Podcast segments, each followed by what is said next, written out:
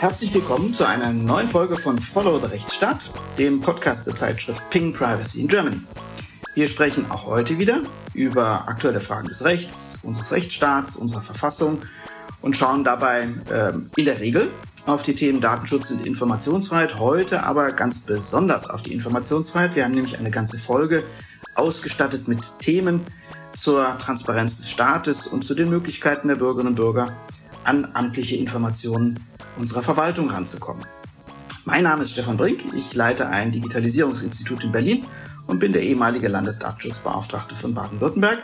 Und mir gegenüber sitzt Professor Nico Herting, Rechtsanwalt, Herausgeber der Ping und äh, ja, heute auch in Sachen Informationsfreiheit mit dabei. Hallo Nico, grüße dich. Hallo Stefan, grüße dich.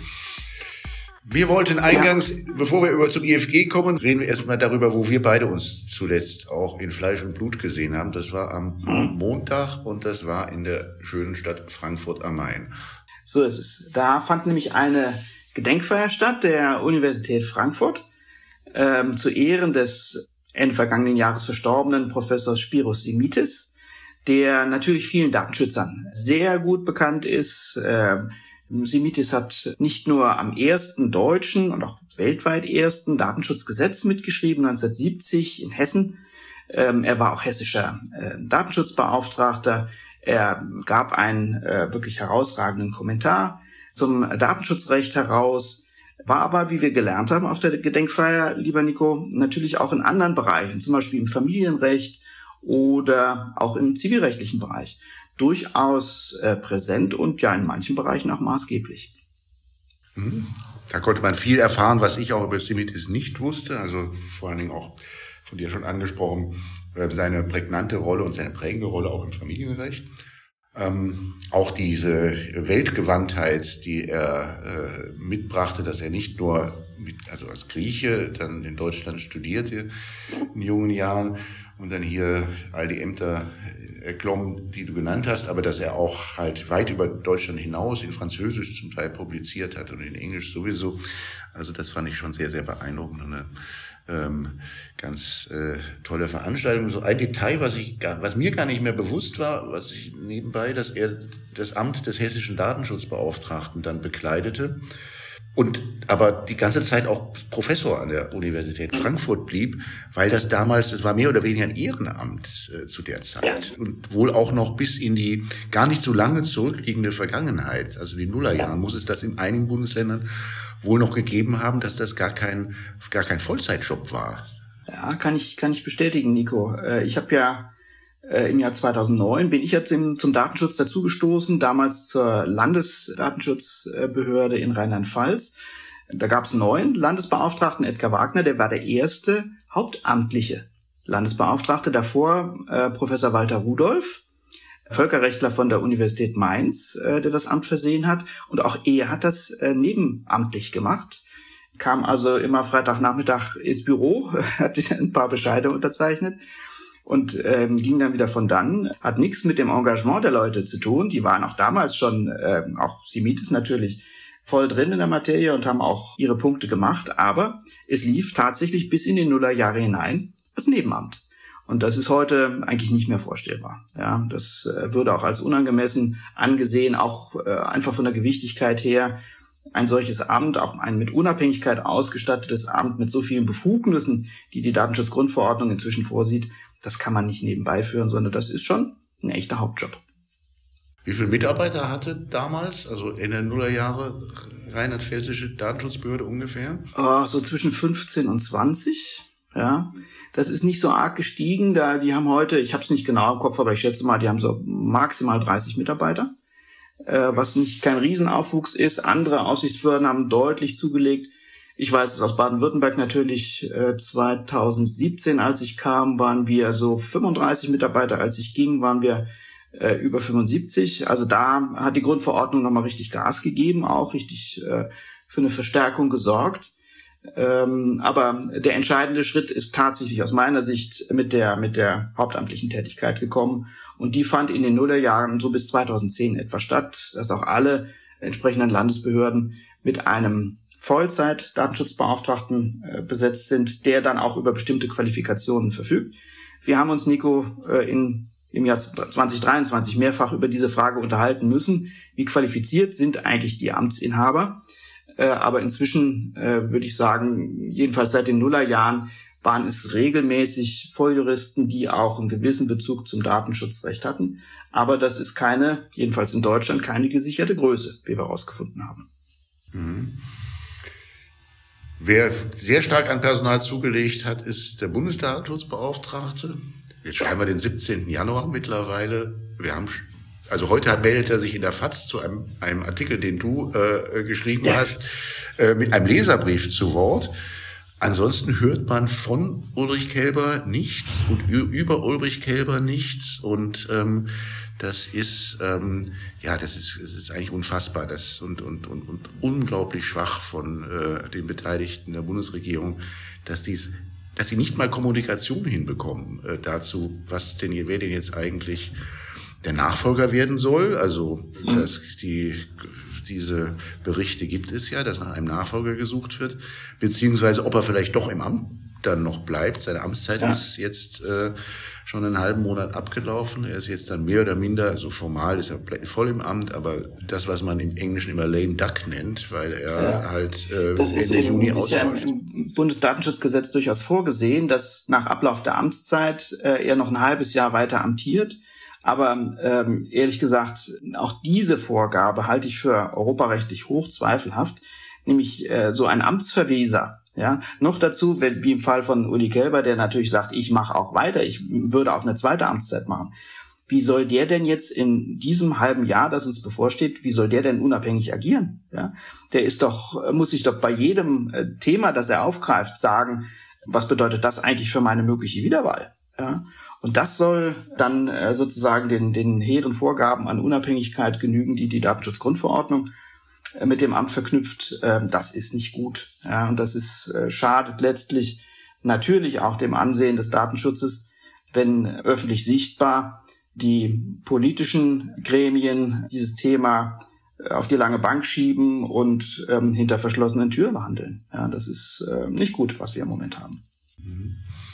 Also da ähm, würde man sich doch auch jetzt noch über den Datenschutz hinaus einfach mehr Entscheidungskraft auch in der Bundesregierung wünschen. Die sind ja offensichtlich bei dem Thema wie gelähmt. Sehr entscheidungsfreudig zeigte sich gestern der Justizminister Marco Buschmann beim äh, Neujahrsempfang des Deutschen Anwaltvereins, wo er er und die Präsidentin ähm, des DAV, Edith Kindermann, die Neujahrsreden dort gehalten haben. Marco Buschmann rief vor allen Dingen zu Optimismus auf und zitierte Fritz Stern, der ein ganzes Buch geschrieben hat über die politischen Gefahren des Kulturpessimismus. Ja, wenn man, wenn man, also wenn sich das, dieses Gefühl ausbreitet, dass doch irgendwie alles schlecht ist im Staat, ohne dass man es noch so genau auf den Punkt bringt und in der Sache diskutiert. Mir sehr sympathisch auch seine Mahnung, dass es doch einfach zu einer offenen Gesellschaft dazugehört, dass man sich streitet, in der Sache streitet. Äh, dass das jetzt nicht, also so ist, äh, wie es ja mal gelegentlich heißt, also nicht als Erziehungsgrundsatz, ja nicht vor den Kindern streiten, ja ganz im Gegenteil. Ja, Streit muss sein, ähm, aber er muss eben in der Sache sein. Und Marco Buschmann erinnerte daran, das finde ich auch in diesen Zeiten gut daran zu erinnern, äh, dass also bei allen Unzulänglichkeiten, die ja auch wir hier ständig diskutieren, äh, die wir beobachten, äh, es sich dann eben doch so verhält, dass der, der, der Staat, in dem wir leben, der beste ist, den wir auf deutschem Boden je gehabt haben. Und das ähm, ist gerade in diesen Zeiten, glaube ich, auch gut daran zu erinnern. Die DRV-Präsidentin, die über Resilienz des Rechtsstaats gesprochen hat, äh, ein weites Feld, das ich jetzt hier nicht weiter vertiefen möchte, teilte auch diesen, diesen Optimismus. Ähm, wir haben dann gestern auch noch mit vielen Kolleginnen und Kollegen, die im Deutschen Anwaltverein aktiv sind, mit ungefähr 100 Gästen hier diskutiert darüber, ja, warum es sich eigentlich so verhält, dass es doch erstaunlich wenige jetzt bekannte Anwaltskolleginnen und Kollegen mit Migrationshintergrund gibt. Ja, dass wenn man sich umschaut, so an der Spitze der Anwaltschaft, in den Gremien, in den Organisationen und einfach unter dem Gesichtspunkt, wen kennt man eigentlich, dass der Anteil doch äh, immer noch oder dass man sie eigentlich immer noch an wenigen Händen aufzählen kann. Äh, ein sehr, sehr komplexes Thema. Wir haben uns mit, mit mehreren Kolleginnen und Kollegen mit äh, unterschiedlichen Wurzeln äh, darüber unterhalten, mit dem äh, unter anderem mit einem Vertreter der äh, afrodeutschen Juristen, das ist eine Vereinigung, da gibt es noch ein Netzwerk multikultureller Juristen, jetzt beide noch relativ frisch gegründet. Das lohnt sich, mit denen ins Gespräch zu kommen, weil man da doch auch vieles erfahren kann, was einem als Zitat von Matthias Kilian, Professor in Köln, mit dem ich mich gestern auch unterhalten habe bei dieser Veranstaltung. Er sprach immer von Pale and Male, also wir beide, ja, nicht? Wir sind blass und fraglos männlich. Was, was vielen von uns dann gar nicht so bewusst ist. Also, dass es sich zum, dass zum Beispiel, also immer wieder berichtet wird von Kolleginnen, ich sag mal mit türkischem Hintergrund, zwei waren gestern auch da, dass sie es dann doch immer wieder erleben, für die Sekretärin, die Vorzimmerdame oder die Assistentin gehalten zu werden. Also, dass sie immer wieder die Fragen bekommen, also das Schlimmste ist das Kompliment des, wegen des guten Deutsches, äh, wegen guten Deutschkenntnisse, das ist das Schlimmste, das ist, glaube ich, nicht mehr so verbreitet. Aber was durchaus verbreitet ist, sind halt immer die Fragen nach der Herkunft.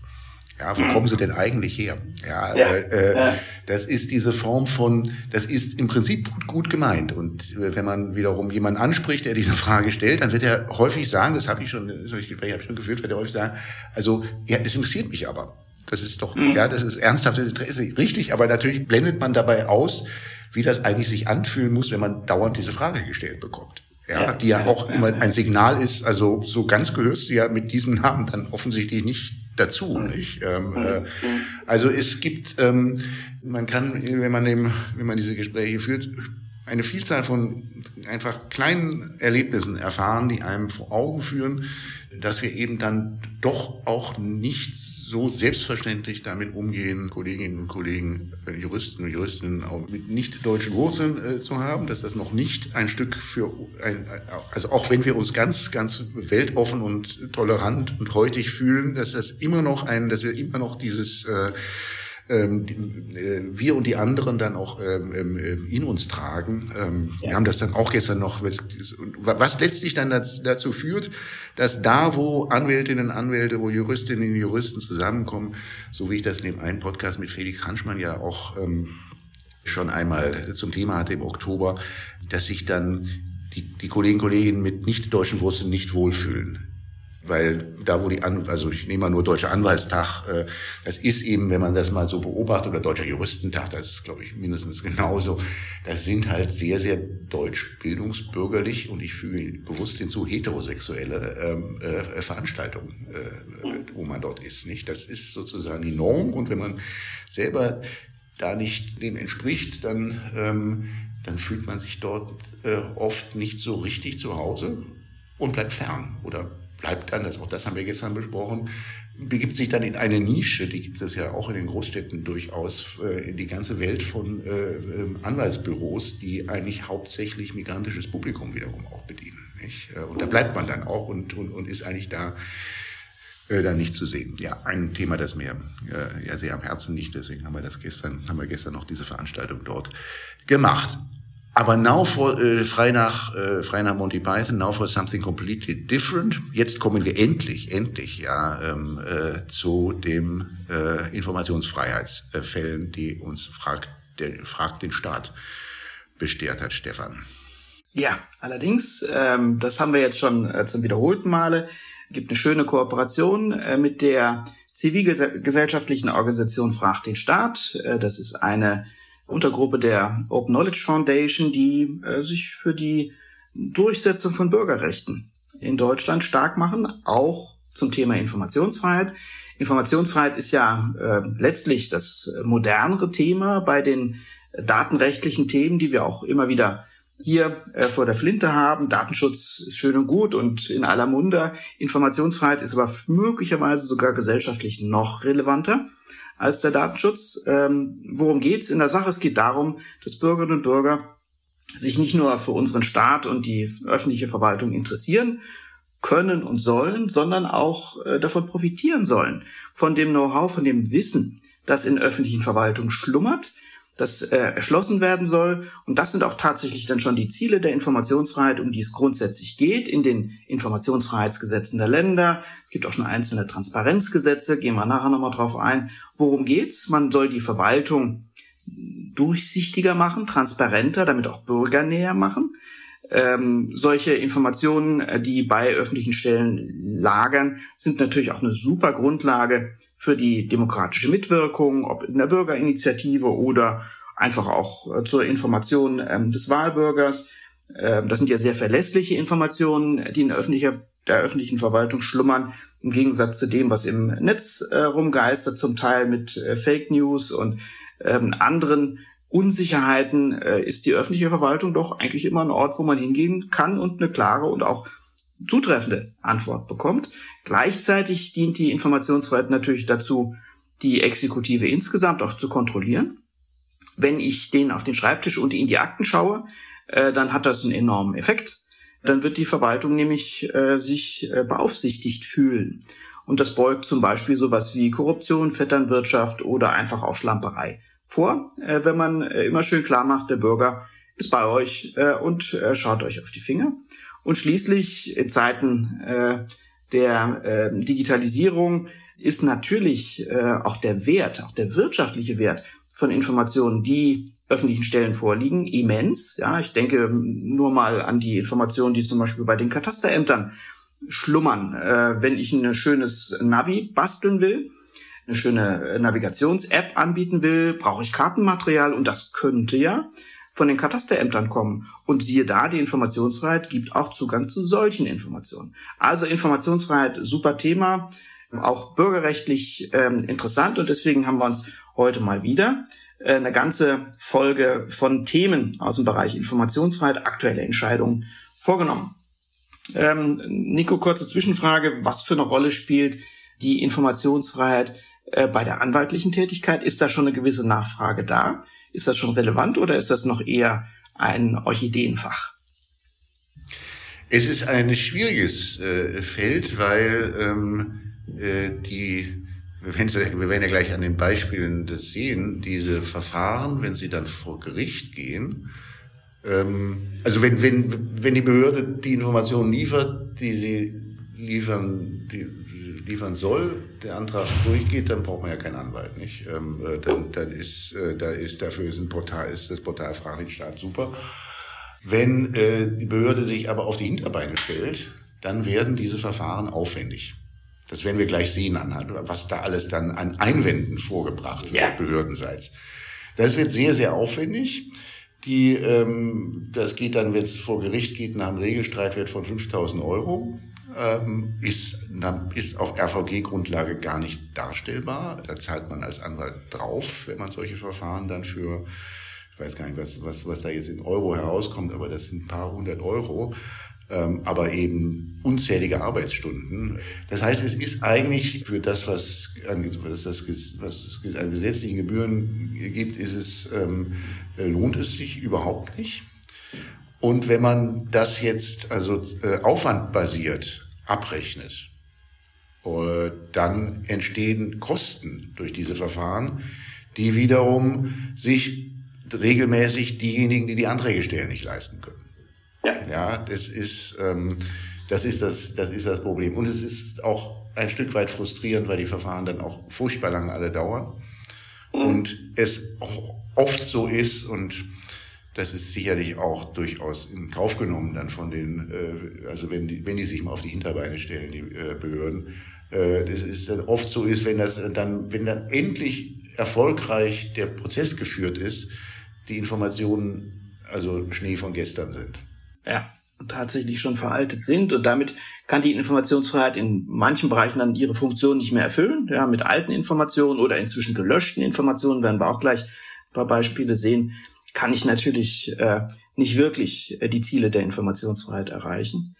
Ähm, dazu kommt auch, du hast es angedeutet, Nico, äh, dass auch unsere Verwaltung, unsere äh, in vielen Bereichen doch gepriesene, äh, manchmal auch kritisch betrachtete öffentliche Verwaltung äh, an der einen oder anderen Stelle auch Berührungsängste mit diesem Bürgerrecht hat. Ja, es ist ein Bürgerrecht, von dem viele Beamtinnen und Beamten vermuten, es sei äh, gegen ihren äh, Berufsethos gerichtet. Äh, und tatsächlich äh, sitzen nicht nur kluge und äh, sehr versierte Bürgerinnen und Bürger in den Ämtern, äh, sondern äh, da gibt's auch äh, natürlich äh, manchmal Überlegenheitsgefühle, ja, dass man äh, dem Bürger mit äh, gewissem Vorbehalt begegnet. Warum will der jetzt äh, auf meine hochqualifizierte Arbeit schauen? Das kann der doch gar nicht. Der kann doch mit den Informationen gar nichts anfangen. Und da gibt's eine gewisse Abwehrhaltung. Wer lässt sich schon gern kontrollieren? Ja, ähm, da gibt's auch eine gewisse Arkan-Tradition der öffentlichen Verwaltung, äh, die äh, sozusagen sich eher den Regierenden verpflichtet fühlt als den Bürgerinnen und Bürgern. Und umso wichtiger, dass die Informationsfreiheit funktioniert. Einsteigen werden wir mal mit einem Fall, ganz aktuell. Eins noch kurz angefügt. Ich habe ganz punktuell, habe ich mal das auch aus der Behördensicht ähm, miterleben äh, dürfen. Also Behörden mit Behörden zu tun gehabt, mhm. äh, die mit BFG-Anträgen konfrontiert waren.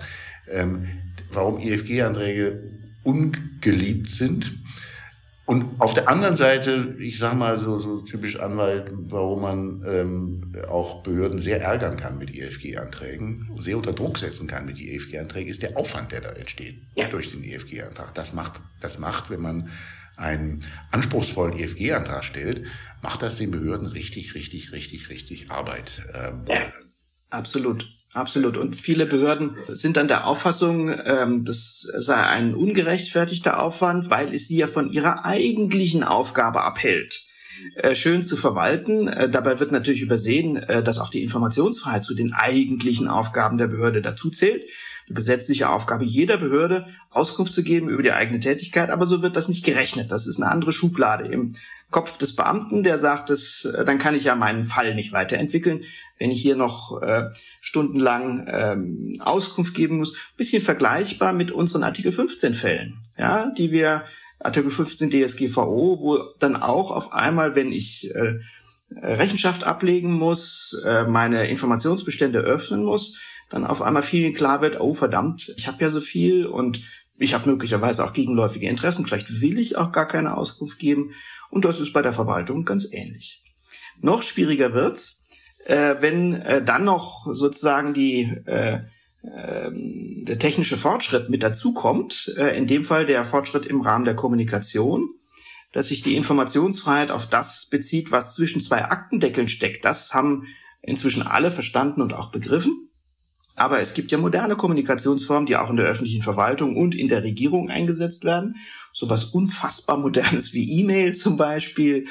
Oder äh, eben auch, und das sind die ersten Fälle, die wir uns jetzt anschauen, wenn Regierungsmitglieder mit einem Smartphone bewaffnet SMS schreiben oder in Chats sich über ihre ähm, Handys ergehen, möglicherweise mit Kollegen austauschen, mit der eigenen Behörde Kontakt halten, und da wird natürlich kommuniziert. Und äh, auch das ist natürlich ein spannender Gesichtspunkt, äh, nämlich das ist zunächst mal nicht irgendwie veraktet. Äh, und wenn ein Bürger dann fragt, da sag mal, kann ich mal die SMS sehen, die du da geschickt hast auf deinem Diensthandy? Dann ist erstmal ein großes Fragezeichen in allen Augen nach dem Motto, ähm, das ist doch jetzt eine ganz moderne, auch unbürokratische Kommunikation. Möglicherweise fällt das gar nicht unter die Informationsfreiheit.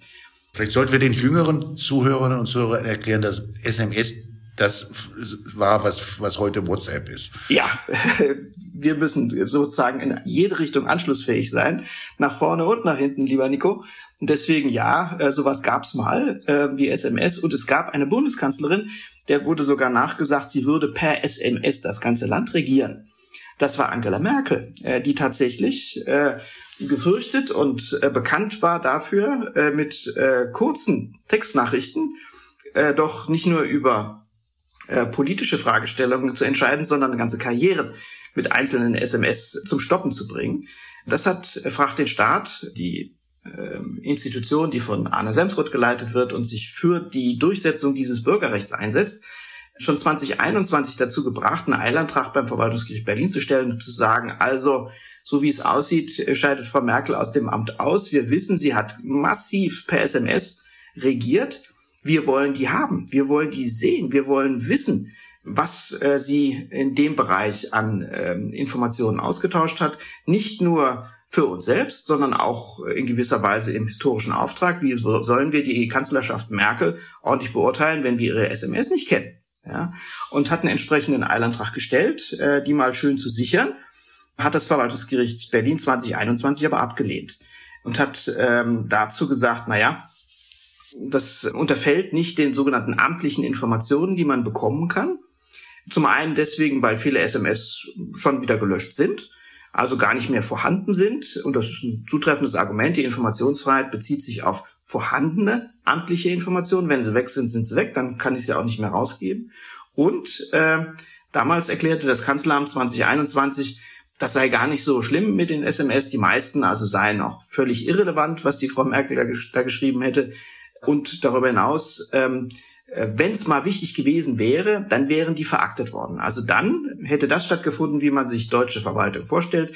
Dann wird nämlich so eine SMS ausgedruckt und in die Akte rein, in eine Akte reingepackt. Und da könnte man dann ja Informationsfreiheitsanträge stellen. Problem dabei ist allerdings, ähm, letztlich entscheidet das der Amtsträger selbst, äh, wenn er sich seine SMS anschaut, auch ältere SMS, die im Gerät noch gespeichert sind, ob er sie verakten lässt oder ob er sagt, na, das behalte ich mal für mich oder ich lösche sie sogar. Ja. Riesenproblem in dem Kontext. Der alleinige Zugriff auf das Merkel, Merkelsche Handy liegt bei Frau Merkel. Und da kommt kein Mitarbeiter des Kanzleramts und sagt, ähm, äh, Mutti Merkel, gib mir mal dein Handy, ich muss mal checken, was davon äh, jetzt äh, veraktet werden soll. Das passiert eben nicht. Ja? Und das haben wir auch schon früher gesehen ähm, eine etwas merkwürdige Vorstellung der Amtsinhaber, dass diese Kommunikation irgendwie ihnen gehört. Ja, Riesenprozesse, dran an die Kohlakten. Ja, als Helmut Kohl das Kanzleramt verließ, äh, nach gefühlt 100 Jahren, äh, sind ja sehr viele seiner Akten einfach mitgenommen worden. Ja, amtliche Vorgänge wurden äh, nach Oggersheim verbracht, äh, sind dann nachher bei seiner äh, Frau gelandet oder bei der Konrad-Adenauer-Stiftung und weg waren sie. Ja, also auch da eine Vorstellung äh, von Amtsträgern, dass Kommunikation, die sie natürlich dienstlich äh, gemacht haben, irgendwie in ihren Privatbesitz äh, gehörte und Argumentation war auch immer, ja, ich muss ja meine Memoiren schreiben. Ja, und dazu brauche ich ein paar Anhaltspunkte, also nehme ich die mal mit. Also man sieht schon ähm, ein schwieriges Terrain, das ähm, schon 2021 von Frag den Staat angesprochen wurde, aber damals hatte das Verwaltungsgericht Berlin noch keine große Lust, äh, darauf einzugehen. Da schlummert, da schlummert eine noch etwas weitergehende Frage drinne, nämlich da jetzt ja doch auch Behörden zunehmend auf sogenannte E-Akten umsteigen. Was ist eigentlich unter den Bedingungen der elektronischen Aktenführung, was ist eigentlich noch Akte? Das ist gar nicht mehr so einfach. Ja, ich kann nur zwei Beispiele nennen. Wir haben ein Verfahren, ein EFG-Verfahren, wo dann behauptet wird, dass es zu den, ich kann jetzt nicht sagen, worum es da geht, aber ähm, dass es zu den Dingen, um die es da geht, gar keine Akte gäbe, sondern dass man ähm, im Prinzip die elektronischen Dokumente, die es dort in großer Zahl geben muss, also in einem nur durch Suchworte zugänglichen ähm, System verwaltet.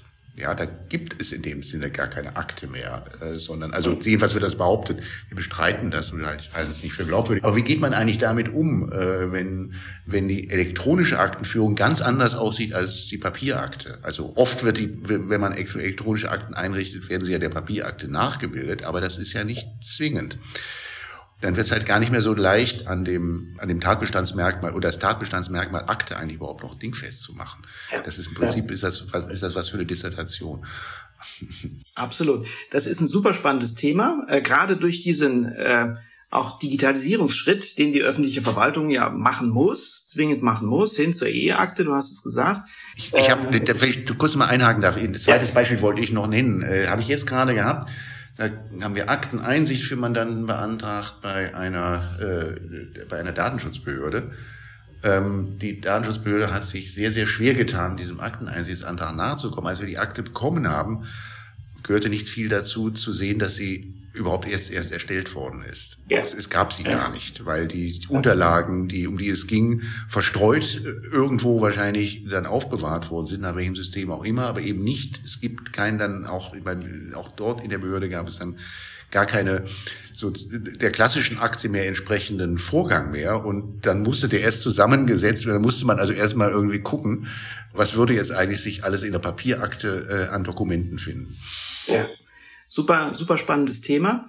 Ähm, ich betreue ja mit meinem äh, Berliner Institut nicht nur Datenschutzangelegenheiten, sondern bin auch in Sachen Informationsfreiheit unterwegs, habe äh, freundschaftliche Beziehungen zu, zu Frag den Staat und äh, versuche dort auch immer wieder mitzuberaten und zu unterstützen. Ich glaube, die Lösung dieser Thematik, was gehört eigentlich zur Akte, kann nur in einem bürokratischen Schritt bestehen. Hört sich jetzt nicht besonders sexy an, aber was wir wieder brauchen, sind Aktenordnungen. Wir brauchen Dienstanweisungen der Behördenleitung, wo drin steht, was zur Akte genommen wird, wie eine Akte aussieht, was reingehört, was nicht reingehört und das muss auch kontrolliert werden. Das gab es früher mal im äh, 18., 19. Jahrhundert. Äh, da gab es natürlich Aktenordnung, ganz klare Anweisungen des Staatsoberhauptes oder der Regierung an die nachgeordneten Behörden, was sie gefälligst in die damals Papierakten aufzunehmen hat und was nicht. Das ist verloren gegangen. Äh, jetzt über die zum Teil informell handelnde Verwaltung die eben nicht mehr alles schön äh, zwischen Aktendeckel packt, sondern anfängt mit Post-its zu agieren oder mit äh, eben per E-Mail. Sehr lange haben Behörden gedacht, äh, zum Beispiel E-Mails könnten nicht Gegenstand einer Akte sein, sondern das sei ja nur irgendwie so informell äh, und wurde nicht dokumentiert. Das wird man heute anders sehen. Äh, aber äh, wenn wir uns dann wieder anschauen, zum Beispiel die Twitterei von öffentlichen Stellen, ja, ähm, auch das ähm, ist etwas, was durchaus amtlichen Charakter hat und eine amtliche Information darstellen kann. Ich kann nur sagen, als ich damals in meinen Pflegeljahren sozusagen in ähm, Stuttgart als Landesbeauftragter tatsächlich einen eigenen Twitter-Account betrieben habe. Wir haben äh, die ganzen Tweets äh, und auch die Direktnachrichten am Ende, äh, nachdem wir unter Absingen schmutziger Lieder Twitter wieder verlassen haben, wir haben die alle dem Landesarchiv angeboten und dort sind sie auch zu finden im Landesarchiv Baden-Württemberg. Ausgedruckt? ähm, in elektronischer Form übermittelt. Das Landesarchiv hat auch schon natürlich die Möglichkeit, das elektronisch zu dokumentieren. Aber da kann man sehen, was wir, was wir getweetet haben. Ja, aber das ist ein gedanklicher Schritt und der muss bürokratisch eingehegt werden, indem es eine Aktenordnung gibt, wo drin steht, das gehört in die Akte und das gehört nicht in die Akte. Da würde dann übrigens auch, und damit sind wir beim ersten aktuellen Fall, drin stehen. Wobei ja noch mal kurz, weil ja das eine ähm, äh, das ist ja auch wieder so eine Unart gewesen, wo, oder das ist ja digital, oder es ist kein, überhaupt kein Digitalisierung, aber es ist auf jeden Fall so ein Abgewöhnen, die verbreitete Unsitte, E-Mails dann auszudrucken und in Papierakten zu packen. Äh, möglichst noch mit dann jedes Mal mit den, also ich, ich kenne solche Akten zuhauf, äh, äh, wo dann nicht nur die eigentliche E-Mail dann äh, zur Akte genommen wird, sondern noch der ganze Verlauf ja. Äh, und man dann auf einmal eine, eine, eine, eine 500-seitige Akte hat, die im Prinzip nur aus ein paar E-Mails besteht, weil immer der, ja. der ganze Rattenschwanz da noch hinten dran ist. Aber lieber Nico, unter dem Gesichtspunkt der Informationsfreiheit sind wir doch dankbar für solche Akten. Äh, nämlich da sind die Informationen wenigstens tatsächlich da. Das ist dann zum Teil redundant, ja. Ist nicht so tragisch. Äh, liest man halt ein bisschen mehr, aber sie sind wenigstens vorhanden. Aber da müssen, da müssen die Verwaltungswissenschaftler müssen daran, glaube ich, mal zu irgendwie unter Absolut. Effizienzgesichtspunkten das ja. zu machen, das glaube ich, da sind wir die Juristen nicht in der ersten Reihe, weil wir es wahrscheinlich alles erstmal dem nachbilden, weiter dem nachbilden würden, was wir gewohnt sind äh, und schauen würden, dass die elektronische Akte möglichst genauso aussieht, wie Papierakten äh, ja. gewöhnt sind. Das ist ja, das ist ja schlechte Digitalisierung, weil sie gar nicht, gar nicht in Alternativen denkt, nicht, sondern nur noch das ja. nachbildet, was man eh schon äh, gewohnheitsmäßig auch hat. Mhm. Ja. Mit dieser Fragestellung hat sich jetzt in der jüngeren Entscheidung auseinandergesetzt das Verwaltungsgericht Berlin mit einer Entscheidung vom 11. Äh, Oktober 2023. Worum ging es? Es ging um die SMS, die Außenminister Heiko Maas damals ähm, geschrieben hat. Und zwar wollte Fragt den Staat äh, von ihm wissen, äh, welche Nachrichten er damals über sein Diensthandy geschrieben hat äh, im Kontext äh, des Abzugs äh, der Bundeswehr aus Afghanistan im Zuge des Vormarsches der Taliban. Und äh, damals wurde ein Antrag gestellt ans Außenministerium für den Zeitraum März bis August 21 wolle man die SMS-Kommunikation des Ministers sehen. Also, sehr schöner, typischer Fall, wo man sagen würde, ja, da sind, äh, fand amtliche Kommunikation statt. Das wird wahrscheinlich, das werden auch amtliche Informationen gewesen sein, die er mit Außenministerkollegen anderer Länder ausgetauscht hat oder mit dem eigenen Haus. Und äh, dann sagte, fragt den Staat her damit, wollen wir haben. Zum Ende seiner Amtszeit Also der Antrag ist Mitte 21 gestellt worden. Zum Ende seiner Amtszeit, Dezember 21, gab der Außenminister äh, sein äh, Mobiltelefon dem Auswärtigen Amt zurück. Und siehe da, das Auswärtige Amt hatte nichts Besseres zu tun, als zunächst mal äh, das Handy zu löschen, auf die Werkseinstellung zurückzusetzen und die gesamte Kommunikation äh, platt zu machen, was natürlich vorsichtig gesagt ein unfreundlicher Akt war, weil man dann äh, letztlich dem Informationsfreiheitsantrag den Boden entzogen hat. Fachdienststadt hat gesagt, uns egal, wir wollen trotzdem weitermachen, wir wollen an diese Informationen ran und hat die Frage gestellt, was ist denn von diesen SMS tatsächlich veraktet worden?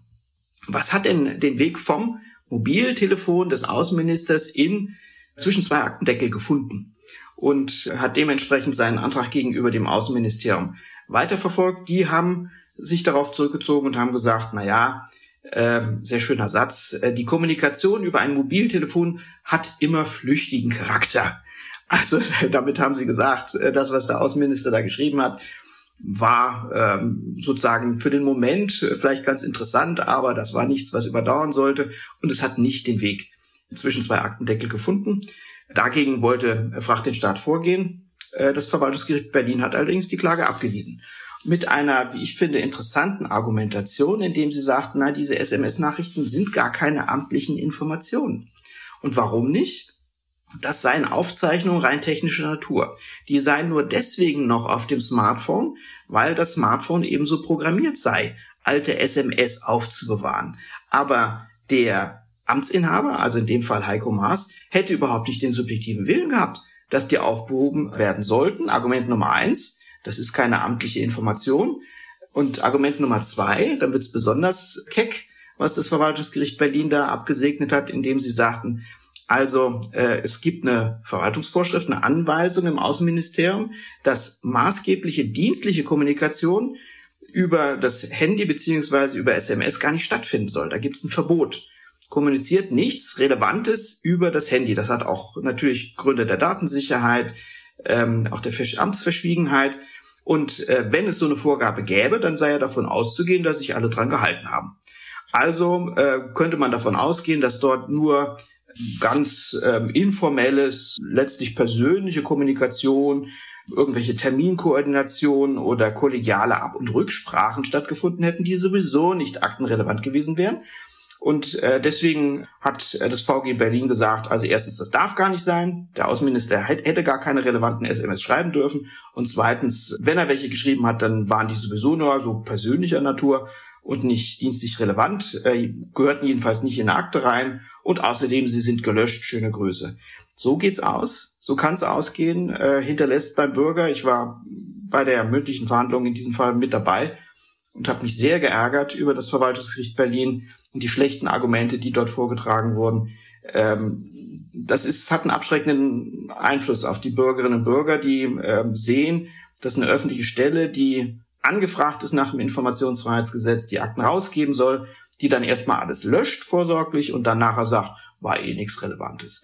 Das ist nicht gut. Äh, das hinterlässt äh, wirklich einen sehr negativen Eindruck weil man ein bisschen zum das Verwaltungsgericht in Schutz nehmen kann, weil das ja die Kammer war, die schon mal den Twitter-Fall gehabt hat, wie ich gerade ja. mal nachverfolgt habe. Ähm, den Twitter-Fall, wo es um Twitter-Direktnachrichten ging, das beim BMI, die auch auf IFG-Grundlage, äh, wo der Zugang einge... Äh, und, und das, damals hat das VG Berlin stattgegeben, 2020. Ja. Und dann gab es Sprungrevision und das Bundesverwaltungsgericht hat es ja schon ähnlich begründet dann auch, warum die Twitter-Direktnachrichten, zwar die, die ja noch vorhanden waren und auch also die jetzt durchaus amtlichen Charakter hatten, aber dann sagt es, hat das Bundesverwaltungsgericht gesagt, ja, amtlichen Charakter schon die Nachrichten, aber nicht deren Speicherung bei Twitter. Das ist einfach nur, weil Twitter halt so funktioniert. Also das sei keine, also diese Argumentation ist schon, die jetzt hier, diese komplizierte Argumentation, ja, die man jetzt zweimal lesen muss zum Teil.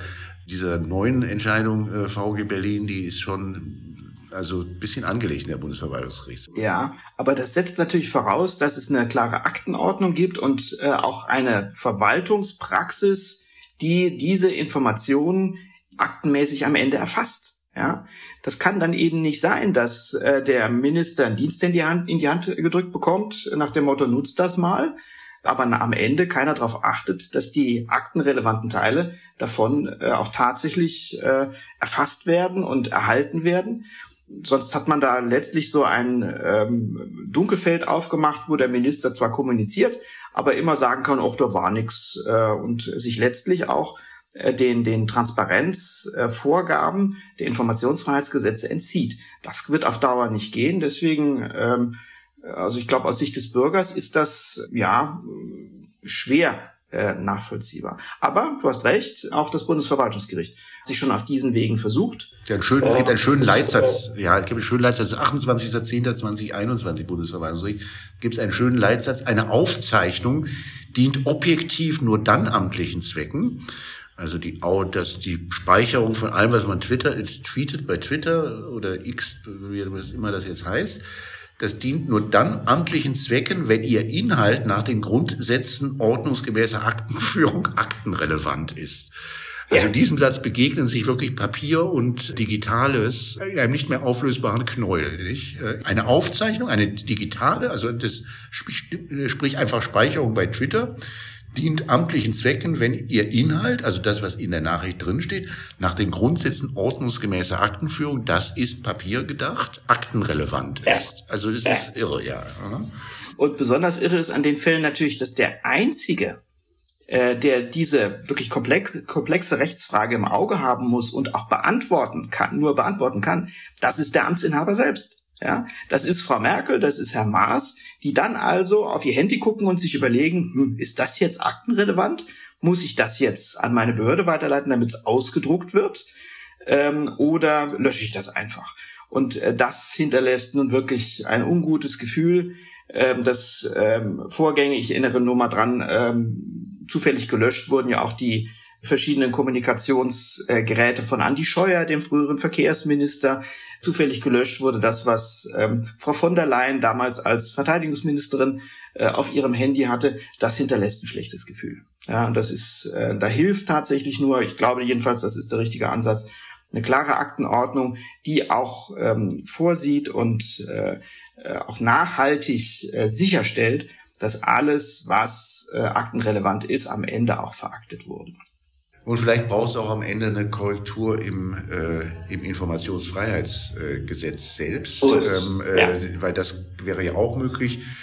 Denn ja, Aktenordnung ja, aber so, aber irgendwo oder es ist, äh, taucht dann ja auch auf in der Argumentation jetzt des Verwaltungsgerichts, wenn die sagen, also ähm, es gibt ja ein Verbot, ich meine meine Worte, es gibt dokumentiertes per ähm, Erlass Verbot, wichtige Nachrichten per SMS zu verschicken.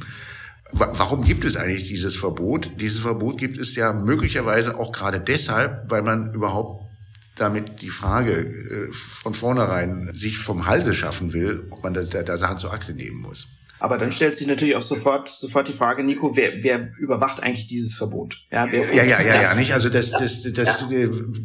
Da gibt es da, da gibt's sicherlich eine Versuchung, dann eine Papierform herzustellen, ähm, die dann, wo man genau weiß, dass sie nicht die, die Wirklichkeit abbildet, aber wo man genau weiß, natürlich, natürlich benutzt, wird auch in der Maß im Zweifel WhatsApp oder vielleicht auch Telegram oder sonst was benutzt haben, ja, natürlich.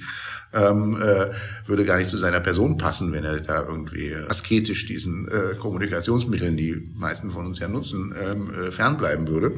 Ähm, aber man, man setzt ein Stück Papier auf, wo man dann einfach reinschreibt, ist verboten, ja, damit man also später genau solche, in solchen Verfahren wie diesem hier oder gegenüber der Presse auch mhm. dann sagen kann, also äh, hier steht auch schwarz auf weiß, darf nicht, also gibt's nicht. Hm. Ja, genau. Und äh, das äh, ansonsten hochgeschätzte Verwaltungsgericht Berlin, das viele gute Entscheidungen für die Informationsfreiheit getroffen hat, steigt genau dort ein und sagt, was wollt ihr eigentlich? Ist doch eh verboten. Kann ja gar nichts schiefgehen.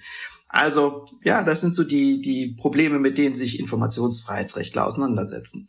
Eine andere schöne Entscheidung, auch ganz jung, vom 2. November ähm, 2023, kommt vom Bayerischen Verwaltungsgericht in Ansbach. Ähm, da geht es nicht in erster Linie um Informationsfreiheit, sondern um einen anderen Informationsanspruch, äh, nämlich den presserechtlichen Auskunftsanspruch. Das sind zwei verschiedene Paar Schuhe. Der presserechtliche äh, Auskunftsanspruch ist eigentlich ähm, sozusagen bekannt. Die Gerichte gehen auch äh, versiert damit um. Äh, ist natürlich eine etwas andere Konstellation. Da fragt nicht der Bürger irgendwas bei der Verwaltung nach, sondern ähm, das sind Presseorgane, die da unterwegs sind und die haben einen verbrieften Anspruch auf Auskunft durch öffentliche Stellen. Das wird der, der besonderen Bedeutung der freien Presse für die öffentliche Meinungsbildung und die äh, Demokratie und demokratische Kontrolle gerecht, zielt aber ein bisschen in eine andere Richtung als die Informationsfreiheit. Das Recht auf Auskunft bedeutet, dass die öffentliche Stelle Auskunft gegen, geben muss, also antworten muss auf Fragen, die äh, von Presseorganen gestellt werden. Die Informationsfreiheit zielt ja auf was anderes ab.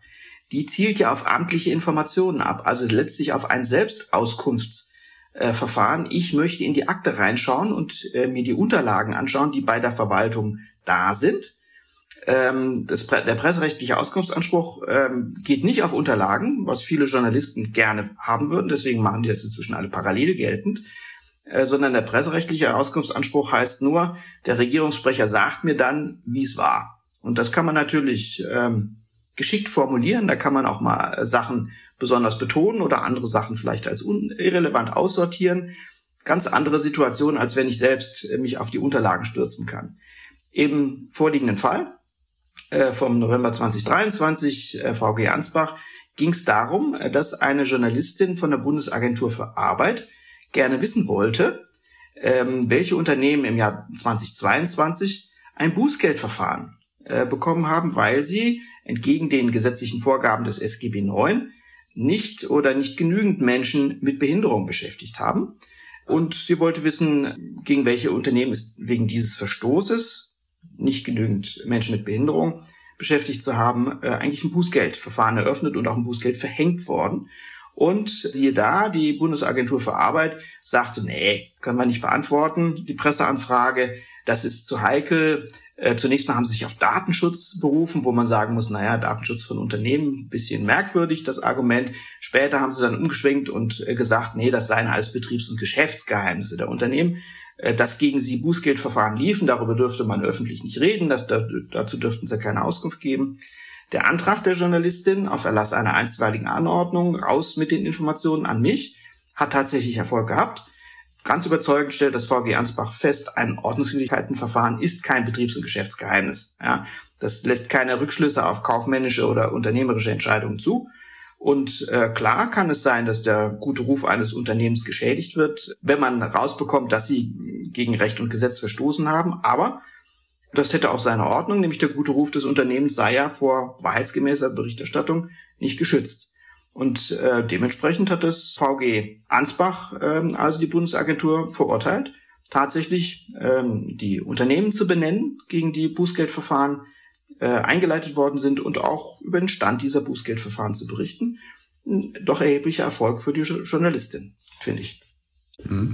Und schönes Beispiel dafür, dass der presserechtliche Auskunftsanspruch dann halt doch in vielen Fällen viel schärferes Schwert ist als die EFG-Anspruch, ähm, mit relativ schlanker Begründung dann auch den Anordnungsgrund bejaht. Das ist im, mit EFG fast gar nicht zu machen, dass man das im einstweiligen Rechtsschutz durchbekommt.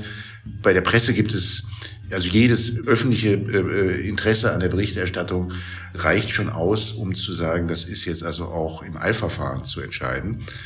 Presserechtliche ähm, Auskunftsanspruch geltend gemacht wird, das wird fast durchgängig im Eilverfahren entschieden. Und das ist der Unterschied zum EFG, wo es halt dann sehr mühsam und oft jahrelang durch die äh, durch die Instanzen geht, wie auch in dem Kölner Fall, über den wir als letztes Jahr sprechen wollen, der ein 2018er Aktenzeichen hat. Also 2018 ist da Klage erhoben worden ähm, äh, vom äh, Verwaltungsgericht Köln und im Jahre 2023 und zwar also äh, dann auch nicht am Anfang, sondern am Ende, am 9. November 2023, hat das Verwaltungsgericht äh, dann entschieden. Der, der Antrag, um den es ging, der EFG-Antrag, um den es ging, der stammte vom 11. Dezember äh, 2017. Das hat also fast sechs Jahre gedauert, bis das Verwaltungsgericht in erster Instanz hier über den EFG-Antrag in diesem Fall entschieden hat.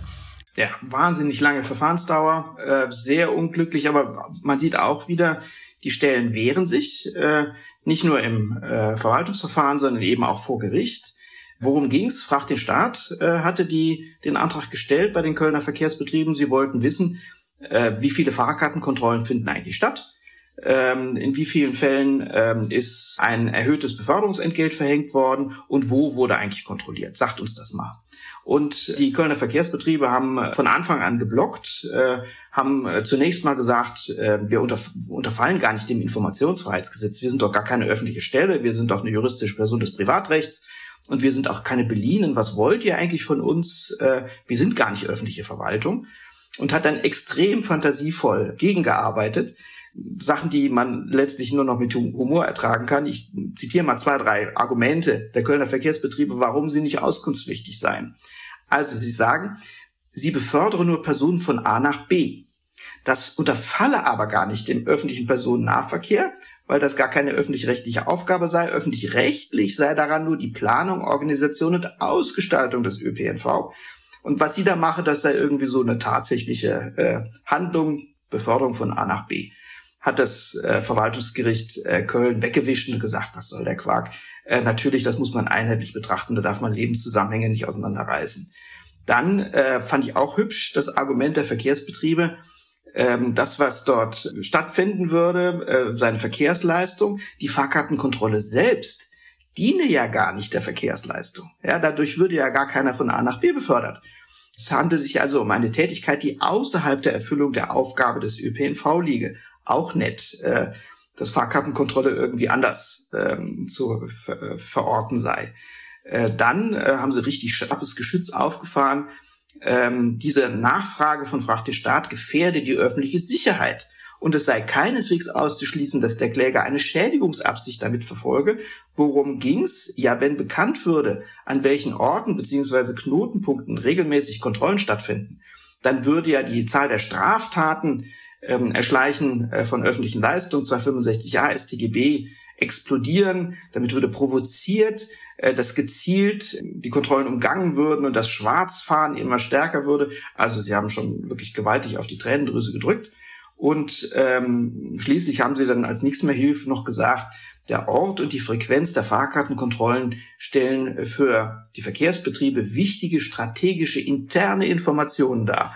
Schöne Grüße das sei nun mal intern. Ja, also man hat wirklich alles Mögliche versucht. Man hat unter anderem noch ähm, Arne Semsrott angegriffen. Er würde gar nicht den Antrag selbst als Privatperson stellen, sondern in Wirklichkeit würde er doch für Fracht den Staat handeln. Und ähm, diese, dieser Verein, Fracht den Staat, habe gar kein Antragsrecht. Das hätten nur natürliche Personen. Also sie haben alle Register gezogen. Und das Verwaltungsgericht Köln hat sehr schön und klar und ähm, ohne jeden Zweifel festgehalten, nein, nein, ihr müsst natürlich Auskunft geben. Das, was ihr dort macht, öffentliche Personenverkehrsdienste anzubieten, ist eine öffentlich-rechtliche Aufgabe. Damit fallt ihr unter das Informationsfreiheitsgesetz. Und natürlich gehören die Fahrgastkontrollen mit dazu. Ähm, und natürlich hat auch Arne Semsrott als natürliche Person den Auskunftsantrag gestellt. Da sagen sie sehr schön, dies ist offenkundig. Punkt. Also sie haben das äh, abgehandelt und abgearbeitet und haben dann auch durchaus suffisant festgestellt, ähm, als die Verkehrsbetriebe sagten, wir, wir wissen das gar nicht mehr so im Einzelnen, wo die Kontrollen stattgefunden haben, dass sie gesagt haben, naja, so ausgiebig wie ihr vorgetragen habt, dass das strategisch wichtige Informationen seien, da könnt ihr uns doch jetzt nicht erzählen, dass die Informationen nicht vorlegen. Fand ich interessant. Äh, und äh, alles andere haben sie auch vom Tisch gewischt, äh, indem sie gesagt haben, Mutmaßungen darüber, dass das die öffentliche Sicherheit beeinträchtigen könnte und am Ende alle schwarz fahren, weil sie die Kontrolleure ausrechnen könnten oder gar eine Schädigungsabsicht beim Antragsteller, das sei alles aus der Luft gegriffen, sehr spekulativ. Geschäftsgeheimnisse seien sowieso nicht. Also raus mit den Informationen.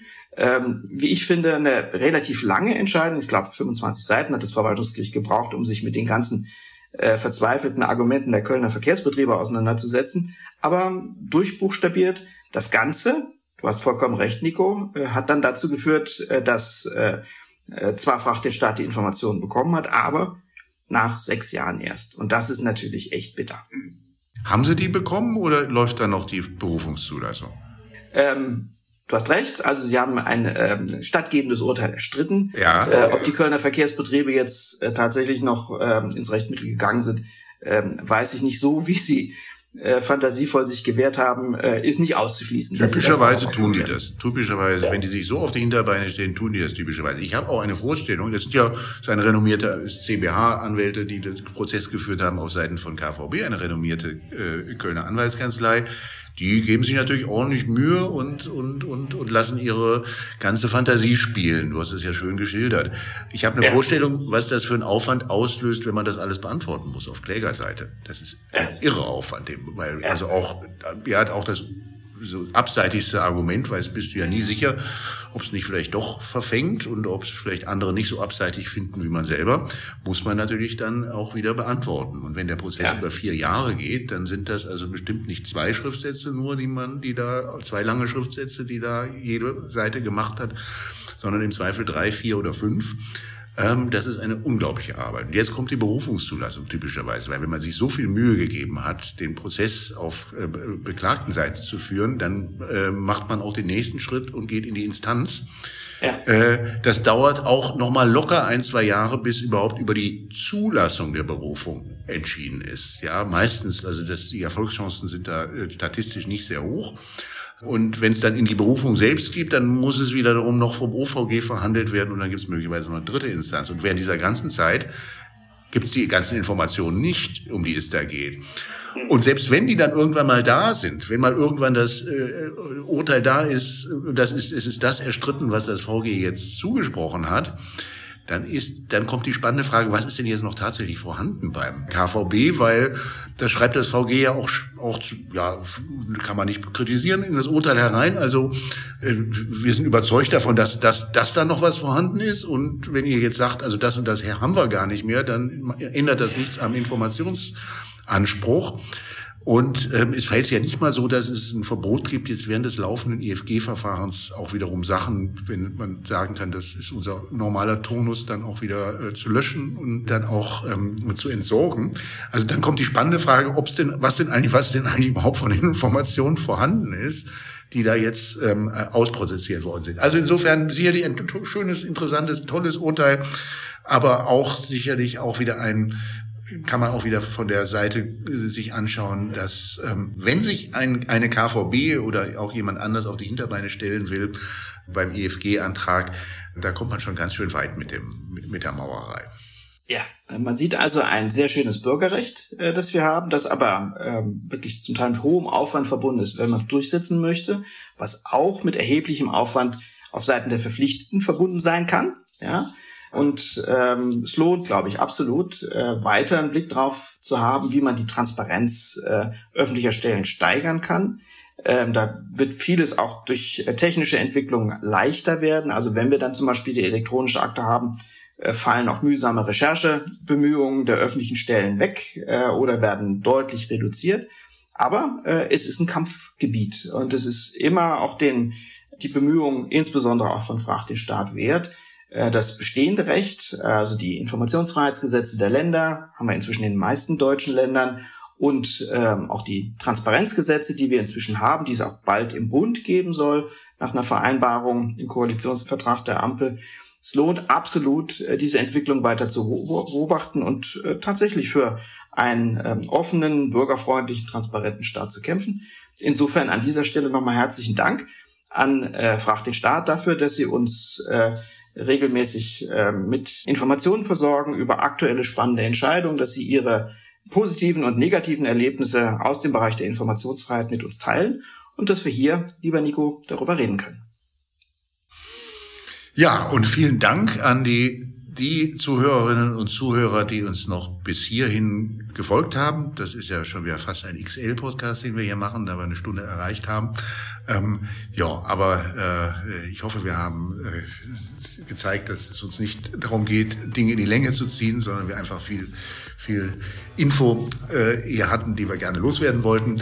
Also deswegen vielen lieben Dank fürs Zuhören und bis zum nächsten Mal. Tschüss.